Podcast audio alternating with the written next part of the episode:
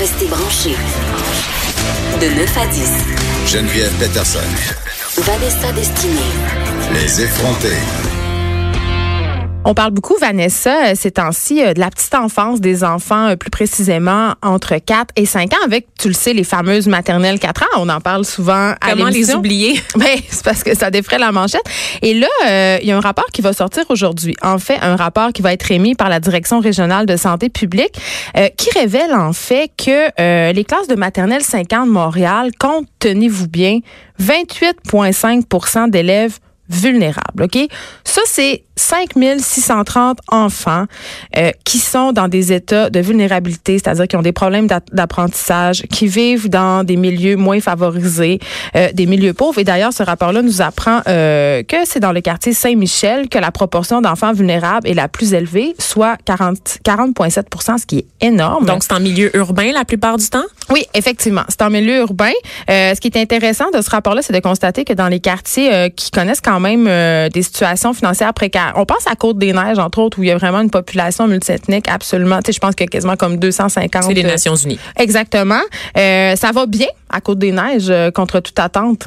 Comment ça? Ben, j'imagine, et là, euh, on est vraiment dans la supposition la plus suprême, j'imagine que c'est parce que les valeurs familiales pour, chez les communautés culturelles, d'ailleurs, on en a déjà parlé ici, sont au centre quand même des préoccupations des parents. La religion est encore très présente. Donc, les enfants, malgré peut-être une situation financière qui est peut-être un petit peu moins favorables sont quand même euh, dans des milieux familiaux qui sont stables, qui sont sains, ce qui est peut-être pas le cas à Saint-Michel ni à Hochelaga Maisonneuve. Et là, euh, on parle du profil d'immigration, Vanessa, parce qu'on apprenait aussi que euh, les immigrants de deuxième génération sont désormais plus diplômés euh, que leurs parents et même plus diplômés que les Québécois, je n'aime pas l'expression, de souche. Exactement. Ben, en fait, c'est que chez les 25 à 44 ans, donc les immigrants de deuxième génération qui sont nés de parents qui ont immigré au Canada, généralement, le taux de diplomation va être plus élevé.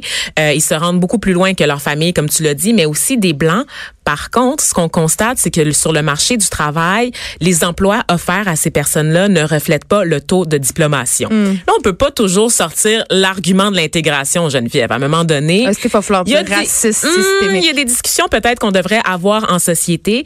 Euh, pourquoi, pourquoi c'est toujours différent ces chiffres-là? Tu en as parlé tout à l'heure. C'est le facteur de l'immigration en général. Donc, des parents, qu'ils soient éduqués ou non dans leur pays d'origine, lorsqu'ils viennent ici, c'est le fruit de nombreux sacrifices c'est un processus lent, euh, parfois pour la reconnaissance des diplômes des parents. Euh, S'ils en ont pas, donc si c'est des réfugiés par exemple ou des gens qui ont fui la guerre, la dictature, c'est de placer en fait tous ces espoirs dans les enfants. On parle souvent de rêve américain lorsqu'il est question d'immigration. Je pense que c'est quelque chose qu'on vit ici aussi au Canada et au Québec en général. Les enfants d'immigrants ressentent une pression supplémentaire pour performer à l'école, pour rendre justice en fait à tous les sacrifices qui ont été faits par leurs parents. Et là, je me disais, Vanessa, en lisant euh, cet article-là dans la presse ce matin où on apprenait justement qu'il y a 5600 enfants qui sont vulnérables à Montréal, je me disais, mais ça va donner du millage à notre bon monsieur Legault pour ses maternelles 4 ans? Parce que là, je me disais, bon, euh, c'est quand même un argument qui est avancé par les, les pros maternelle 4 ans, de dire ça va aider les enfants en situation de vulnérabilité, on va leur donner euh, les outils nécessaires, ils vont enfin pouvoir avoir un milieu qui répond à leurs besoins, à leurs attentes. Mais euh, ben non, la directrice régionale de la santé publique de Montréal, Mylène Drouin, elle, elle dit que ce n'est pas une preuve de la nécessité de développer ce réseau-là, c'est-à-dire les classes de maternelle 4 ans. Elle estime qu'il faut intervenir précocement et qu'il faut justement, comme on le disait, développer le système qu'on a déjà, c'est-à-dire réinvestir, réinjecter dans les CPE. Comme quoi, hein, tous les chemins ne mènent pas à la maternelle 4 ans, Vanessa. Peut-être que M. Legault va finir par entendre raison. Qui sait? On sait pas. On lui souhaite. L'actualité vue autrement. Pour comprendre le monde qui vous entoure. Les effronter.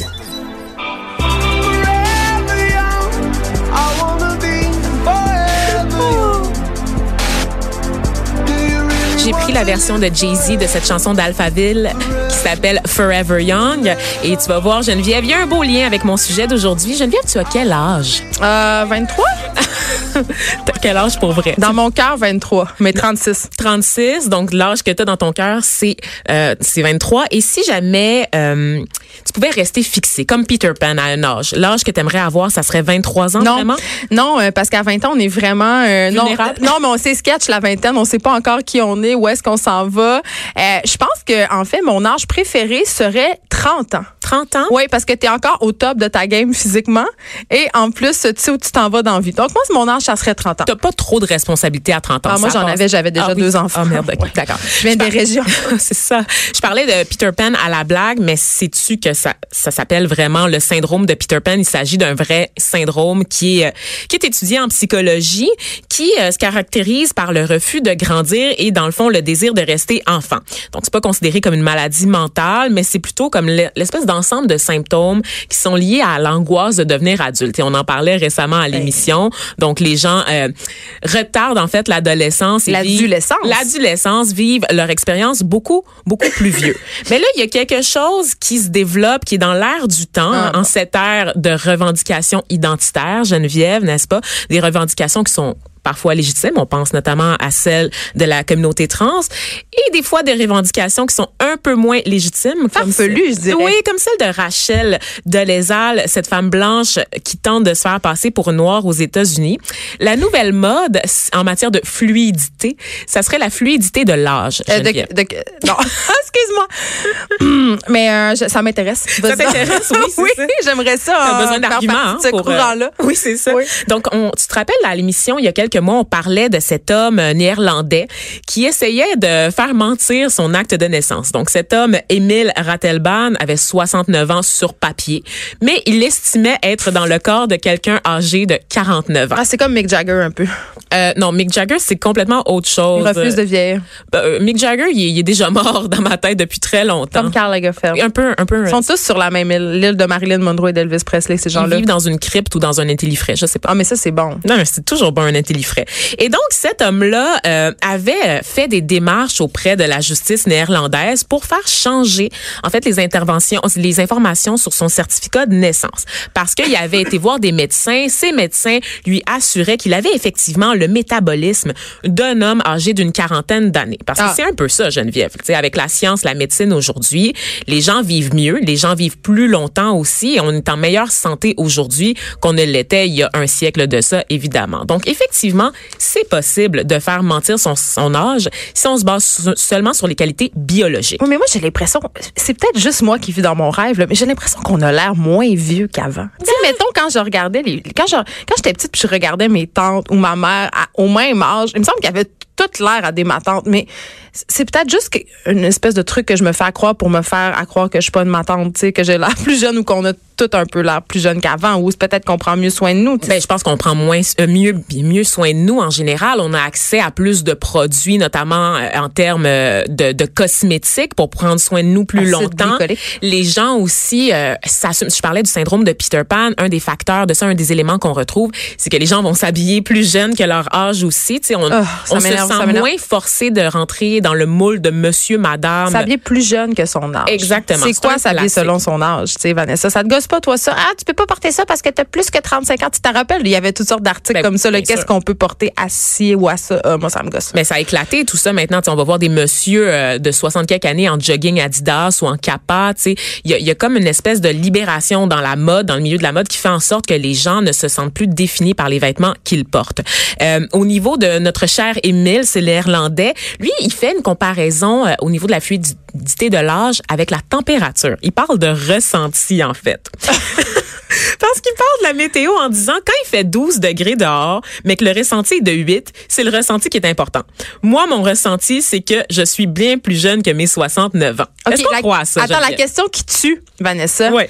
Est-ce que ton ressenti peut changer? Est-ce qu'une journée, je peux me sentir comme si j'ai 12 ans, puis une autre journée comme si j'ai 72 ans? Parce que ça m'arrive Ben, je pense que oui, parce que des fois, on se réveille avec le dos barré après une séance de ballet particulièrement éprouvante et j'ai l'impression d'avoir 30 ans de plus que j'ai réellement, Geneviève. Je pense que oui, c'est ça le, le concept de fluidité, en fait. C'est que ça peut varier au gré du temps. Et il y a d'autres cas concrets de gens qui réfutent leur âge. Par exemple, au Canada, on a Stephanie Walsh, qui est âgée légalement de 55 ans. c'est une femme trans qui vit comme une petite fille de 6 ans. Elle a une maladie mentale. là?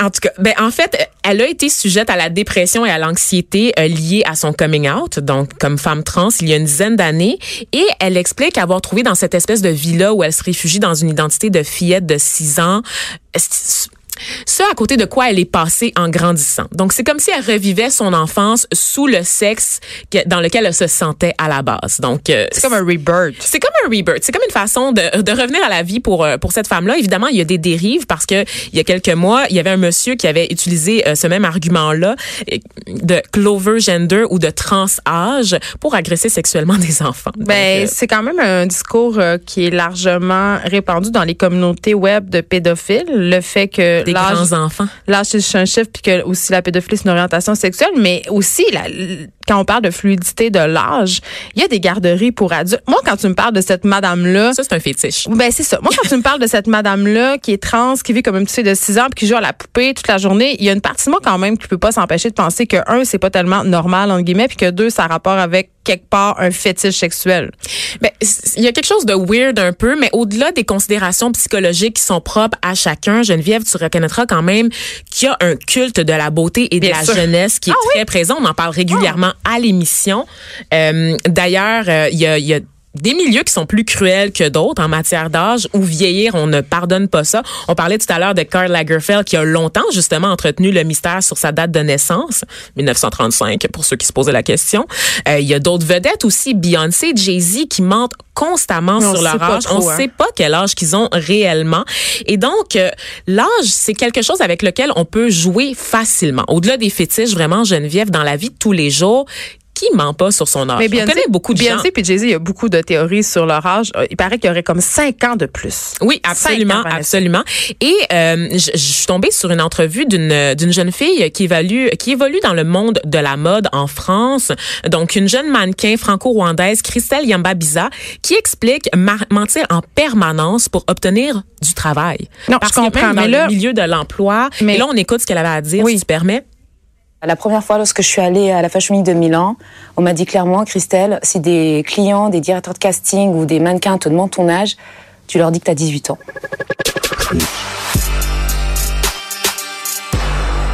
Pour vous, c'est peut-être euh, anodin, c'est peut-être un détail, mais pour moi, avoir 31 ans, c'est euh, et vous le dire, c'est une étape c'est une délivrance, c'est même un soulagement. Je mens au quotidien tous les jours, quoi, à peu près tout le monde. Je pensais être la seule au départ, mais sur les trois ans, j'ai quatre copines mannequins qui m'ont avoué avoir entre 28 et 31 ans, alors que tous les jours, elles disent qu'elles en ont 22. Moi, je comprends pas pourquoi, en fait, il faudrait avoir un certain âge pour devenir mannequin, sachant que moi, je travaille tous les jours. Je comprends pas. En ce moment, j'ai 24 ans supposé, et lors de, de la dernière Fashion Week, j'ai bien senti que j'étais déjà. C'est quand même troublant ce qu'on entend, Geneviève. Ben, attends, mais oui, c'est troublant parce que évidemment, euh, ça me surprend pas là, dans le milieu de la mode que les mannequins doivent mentir sur leur âge. D'ailleurs, les actrices mentent sur leur âge régulièrement. Mais euh, d'ailleurs, ce qui est vraiment très fascinant dans les fiches de casting des actrices, c'est qu'on a leur âge réel et l'âge qu'elles peuvent jouer. C'est-à-dire, euh, tu auras par exemple une actrice de 37 ans qui peut jouer 29 ans. Mais dans le milieu de la mode, là, on est scruté. Ça m'étonne quand même qu'une femme de 32 ans puisse passer pour une femme de 24 ans. Je veux dire, la peau n'est pas la même. Tu peux avoir l'air jeune, mais l'élasticité de la peau, en tout cas, elle doit avoir de l'aide dans sa face elle est franco-rwandaise. Et qu'est-ce que je dis tout le ah, temps, Geneviève? C'est ça, Blacks don't crack. Donc, euh, elle a l'air effectivement très jeune et elle a aussi cette silhouette filiforme propre au milieu de la mode dont on parlait. Qui fait très jeune femme. Qui fait très jeune femme. Donc, euh, un âge indéfini. Et là, tu parlais euh, de l'âge en général dans le milieu de la mode. Il y a un chercheur, Robert Harrison, de l'Université Stanford, qui a fait, lui, un essai la jeune, sur la jeunessence. Il parle de l'âge culturel. Parce que lui, il considère que l'âge en fait, c'est une donnée administrative qui n'a pas grand-chose à voir avec l'expérience qu'on a dans la vie. Je suis quand même un peu d'accord sur ça, mais on en rediscutera. Donc, lui, en plus de l'âge biologique, il y a l'âge psychologique. Donc, tu disais tout à l'heure dans ton cœur avoir 23, ans. Mais il y a aussi un âge culturel qui est pas nécessairement lié aux deux premiers. Et donc, il, il dit en fait que l'âge est aussi déterminé par la société qui nous entoure. Donc, il y a une pression sociale de correspondre à un certain âge et régulièrement, on va se fixer un peu là-dessus. Donc, euh, c'est comme de dire, on parlait de l'adolescence tout à l'heure, justement, culturellement parlant, sachant que les gens euh, retardent les étapes de l'adolescence, ben c'est vraiment, on est dans cette ère-là. Donc, c'est c'est pas... c'est un peu pathétique, non? Qu'est-ce que ça dit sur nous qu'on veuille pas vieillir, qu'on veut... Tu sais, puis moi, je suis là-dedans à fond la caisse, là, je veux dire, il y a rien qui me déprime le plus que de savoir que je vais inévitablement vieillir. Eh, plus comprendre la mode, puis connaître. Tu sais, il y a quelque chose de, tu sais, passer la POC, c'est poche. Ça me tente pas. C'est poche, mais pourtant, il y a des chercheurs qui se penchent là-dessus, Geneviève, parce que c'est l'avenir de l'humanité. On devient. devient non, non, d'atteindre l'immortalité. Ah, les oui. gens, tu dis que c'est pathétique, mais les gens ont peur de mourir. Ben, les gens. Ah oui, ah oui. Ah non, c'est ma plus grande peur. Minute non, mais psychanalyse. il y avait un film quand, quand j'étais petite que le titre français c'était La mort vous va si bien. Et là-dedans, il y avait Goldie Hawn et une autre fille que je me rappelle Je c'est qui, moi aussi. Et là, euh, en fait, elle sortait avec un chirurgien euh, plastique. Je pense que c'est euh, pas Glenn Close, euh, en tout cas. Mais il mettait au point un filtre. tu buvais ça et tu, tu redevenais jeune et tu vivais éternellement. Et je me rappelais, j'écoutais ce film-là puis je me disais, waouh, c'est ça que je veux. Moi, je veux boire le fil puis jamais mourir. Puis je pense que notre fascination des vampires, tu sais, toute la culture d'Anne Rice, la culture Twilight, ça vient de là. Ben ça oui, vient de mais la chimie aussi. Puis c'est Ouais. vieux comme le monde, là, littéralement. Là, je m'excuse, mais c'est vrai que c'est vieux comme le monde. La recherche de l'immortalité, l'alchimie, la Meryl Streep. Meryl Streep, notre actrice avec Goldie Hawn. Ouais. Ah, oui, là-bas, on voit si bien. Puis il y a Bruce Willis, c'est malade Allez ce film-là. ce film-là. C'est vintage, mais c'est très bon. C'est très drôle. Et donc, euh, la pierre philosophale, donc tous ces processus-là pour rester en vie le plus longtemps, ben, ça devient de plus en plus concret, en fait. Parce que, comme je le disais en, en introduction, on vit de plus en plus vieux et les gens veulent vivre longtemps. Donc, ils veulent vivre en santé, en santé Le mot-clé. le mot-clé. Et là, il y a cette mode du transhumanisme. Donc, présentement, Le- le- dans la Silicon Valley, Hey, ça sonne science-fiction. ça- moi, j'ai peur. J'ai lu les articles, j'ai peur, Geneviève. J'ai lu les articles. J'ai lu des articles qui m'ont dressé les poils sur les bras. Tu sais, tu connais Walt Disney. Tu sais que Walt Disney, à l'époque, déjà, fait s'était fait... cryogéniser. Voilà. D'ailleurs, Karl Lagerfeld, ça m'étonne qu'il se soit pète. Je pas sais. fait cryogéniser. Puis là, avec le réchauffement climatique, on sait pas si, genre, notre cher Walt Disney va est en train de dégeler, là, dans un congélateur. Contribue à la fonte des glaciers. Fait- Il a en augmenté le niveau des glaciers. Allez vérifier son état pour voir s'il est encore congelé, guys, ça presse. Et donc, euh, la- après la cryogénie, la nouvelle mode, c'est le transhumanisme. Donc, on développe des robots, on développe des techniques pour permettre aux gens d'atteindre l'immortalité, Geneviève. Il y a beaucoup de millionnaires, dont les fondateurs de Google, les deux fondateurs, qui ont avoué que leur but dans la vie, c'était de tuer la mort. Littéralement. Je Donc, je sais pas quoi dire. Ils ont créé des agences de recherche pour développer des techniques menant à l'immortalité. Ça se passe en ce moment aux Ça a l'air États-Unis. intéressant. Ça a l'air terrifiant, Geneviève. Non, je suis moi, pas j'aime bien. ça. Débranchez-moi de la matrice. Euh, je te dis, la capsule de cyanure, là, c'est, c'est- Ah. je me rendrai pas là, Geneviève. Ils ont investi 1,5 milliard de dollars, en fait, pour régler le problème le plus fondamental non résolu de la biologie. Mourir. C'est-à-dire vieillir et mourir. Mais attends, tu sais qu'il y a une étude qui est sortie il y a pas longtemps, j'ai lu ça dans le magazine Science et Vie, je crois, comme quoi les cellules ne mourraient pas après notre mort et restaient encore vivantes comme des semaines. Et ça, ça c'est comme un, avancée majeure là, en science. Et sachant qu'on est dans l'ère des robots qui s'en viennent, les gens espèrent pouvoir combiner les corps des robots au corps des humains, en fait, Wow. pour prolonger la vie. Mais à partir de là, Est-ce qu'ils vont venir à bout de ma cellulite? Moi, c'est ma seule hmm, question. je, je, je pourrais pas te dire, Geneviève, mais quel âge a un robot? Ben, il y a l'âge que dans sa tête. Est-ce que les robots vieillissent? Ben, je pense pas. Mais ils rouillent, en tout cas. Les Ouais. robots vieillissent. Rêvent-ils, Geneviève? C'est pas la prémisse un peu euh, du fameux film, là, Est-ce que quelqu'un a un sac brun que je respire dedans parce que je pense que je fais une crise de panique? Écoute, Vanessa, c'était fort intéressant. Tout ça, moi, je continue Vous à dormirez dire pas que ce soir. Mon, âge idéal, c'est 30 ans. Là, tu sais, c'est quoi? Ça serait quoi? Toi, t'as Euh, 28 ans. J'ai t'es dans 28 ton ans, j'ai pas encore atteint le 30 ans. On s'en reparle dans deux ans, OK? Merci beaucoup. Bye.